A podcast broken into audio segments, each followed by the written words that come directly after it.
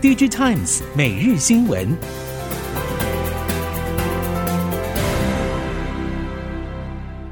听众朋友您好，欢迎收听 DG Times 每日新闻，我是袁长杰，现在为您提供今天科技产业的新闻重点。首先带您看到的是，近日伺服器市场传出杂音，认为资料中心大客户开始下修资本支出，会影响到今年的营运表现。对此，台系 IC 设计业者普遍表示，还没有看到这样的情况。海外 IDM 大厂更是指出，现有产能无法满足伺服器的客户需求，尤其 PMIC 紧缺状况严重。比起担心需求下滑，PMIC 业者更担心没有足够产能跟上这一波攀升的商机。PMIC 大厂犀利认为，云端运算与储存的需求还在持续扩大，客户订单能见度普遍都很长，短期内还看不到下修迹象。IC 设计业者认为，就算伺服器整体拉货出现下滑，应该也是偏向短期修正，长期需求向上的大趋势不会改变。尤其云端运算是许多边缘运算装置得以实现的基础，如果云端运算市场倒下，那么整个 AIoT 市场恐怕都会出现危机。这个情况应该不容易发生。三星电子的 DRAM 业务能否称得上是全球领先呢？根据 IC Insights 最新报告显示，去年全球前三大 DRAM 业者囊括百分之九十五的市占率，其中又以三星占比最高，百分之四十四，SK 海力士为百分之二十八，美光为百分之二十三。从市占率的角度来看，三星无疑是赢家，但是市占率未必能够转换为实际获利。三星与美光的记忆体业务盈利率差距只有三到十个百分点。SemiAnalysis 报告估计。目前在第一代 DDR5 产品上，美光初代 DDR5 产品已经碾压对手，出货了十五纳米世代 DRAM。三星、SK 海力士还是以出货十六纳米世代为优先。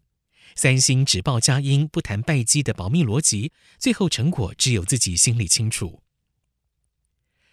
华为受美方制裁，让手机无法获得 Google Android 作业系统与相关半导体的奥元，使得华为日前不得不切割荣耀品牌独立营运。同时，自家品牌手机因为缺乏旗舰新品推出，掉出了中国手机销售排名前五。但是目前，华为与荣耀两大品牌看似已经从谷底翻身，其中荣耀手机积极追赶，已经击退了小米、vivo 等业者，成为中国第二大手机品牌。华为则是在五 G 垂直场域应用、资讯、电动车等市场布局也更为积极，同时努力打通手机产业价值链，持续深化在半导体、作业系统等领域的开发。尽管短期内华为在手机市场还是无法完全恢复元气，但是在相关核心元件与平台的布局一旦有成，将可以全然跳脱美方的牵制，并且成为中长期华为在资通讯市场的新根基。不过，以整体表现来看，中国手机业者风光不再。随着市场传出多家手机厂商砍单，加上了小米第一季业绩亏损超过人民币五亿元，皆为中国品牌手机市场前景增添阴霾。相关人士分析，虽然小米其他业务有不同程度的成长，但没有弥补手机业务下滑的亏空，直接导致小米整体业务营收下滑。Canalys 资料显示，今年第一季小米全球智慧型手机出货量三千八百五十万只，排名第三，市占率达百分之十二点六。但是与去年同期相比，小米手机销量年减超过一千万只。小米手机业务低迷，也反映出中国其他手机厂正面临困境。DigiTimes Research 统计，今年第一季中国智慧型手机业者在农历年后的出货转为谨慎，合计约一点七亿只，年减超过一成。另外，中国手机销售在印度遭遇突袭。印度政府日前以涉嫌向外国实体非法汇款为由，对小米印度分公司展开调查。小米则是否认有任何不当行为，并且向印度法院提出诉讼，指控印度打击金融犯罪部门利用肢体暴力威胁逼供。《华尔街日报》指出，印中关系充满火药味，却掩盖不了相互依赖的双边关系，尤其是手机产业。印度最畅销的前五大手机品牌中有四个来自中国，唯一的非中国品牌是南韩三星，其中小米更是占据龙头宝座，市占率高达百分之二十四点九。报道表示，除非印度法院对小米采取赤裸裸的政治立场，否则上述争端不太可能会破坏印中两国之间的互惠互利关系。地缘政治风险升高以及日元贬值这些因素的作用下，部分的日本制造业者出现了回归日本生产的迹象。彭博报道，东京制铁常务董事金村清志认为，日本制造业已经开始回归日本，日本境内的建厂需求正在上升，包括车用零组件、家电、化妆品、食品等产业在内，正在回归日本生产。日经新闻报道，从俄罗斯突然入侵乌克兰的例子来看，原本战争风险很低的台湾海峡，也有可能会突然间爆发问题。已经有日本半导体设备厂模拟台湾有事的情况之下，对于业绩的影响。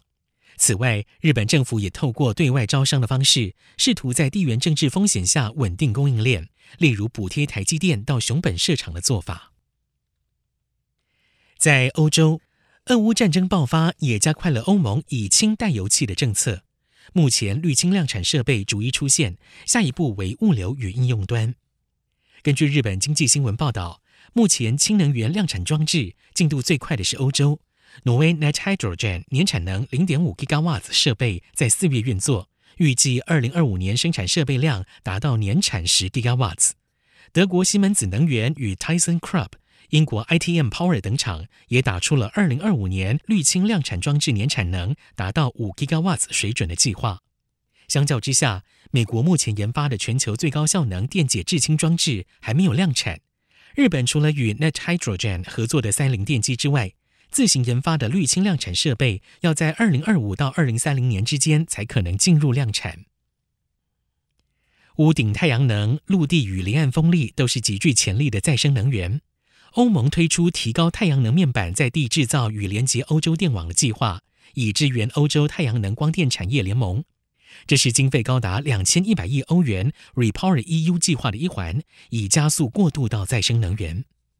根据 E News Europe 报道，预计到二零三零年，欧盟太阳能与风力发电量占比从百分之三十三增加到百分之六十七。届时，风力发电在欧盟的电力供应占比达到百分之三十一，太阳能发电的占比将会超过百分之五十，是来自屋顶太阳能发电。因为相关技术发展快速。过去十年来，成本已经降低百分之八十二，所以欧盟希望在二零二五年实现太阳能发电量成长百分之百，二零三零年达到六百 gigawatts 的目标。随着新能源汽车、工业、能源、基础充电设施等市场快速的成长，也推动了第三代半导体材料碳化系基板市场蓬勃发展。日前，中国陆校科技非公开发行股票申请已经获得通过。陆校预计向三十五名特定对象非公开发行不超过四点八一亿股，募资总额不超过人民币二十五点六七亿元，用于建设产业园区以及大尺寸碳化系基板研发，向八寸迈进。产业园区将会生产六寸导电型碳化矽基板等产品，预计六寸基板年产量可以达到二十四万片。除了陆校，多家中系厂商也加入了八寸碳化矽基板研发。业界人士指出，当前碳化矽市场火热，资本踊跃，但实际上中国六寸导电型碳化矽还没有一家真正市场化。谁先获得订单，先产业化，就会确立优势。媒体引述荷兰半导体设备商艾斯摩尔报告，提到现有技术就可以实现一纳米制程，摩尔定律持续有效，甚至比十年还要更长。事实上，IBM、三星、台积电和台大、麻省理工学院都在科学期刊发表过一纳米元件的技术成果。在国内，科技部的 A 世代半导体计划里有十九个团队，其中不少学者投入了二维材料电晶体的研究。另外，有一些学者相信，如果要持续增加晶片中的积体电路密度，以延伸摩尔定律，3D IC 是半导体技术发展的主要趋势。而且应用在物联网晶片以及人工智慧晶片，更可以符合高速省电需求。而目前学界对于一纳米以下的短通道效应、元件热效应、穿隧漏电效应、量子效应等问题，正在谋求解方。如果不解决，积体电路运作时的漏电流与功率消耗将会剧增。以上，DigiTimes 每日新闻由 DigiTimes 电子时报提供，原长杰编辑播报，谢谢收听。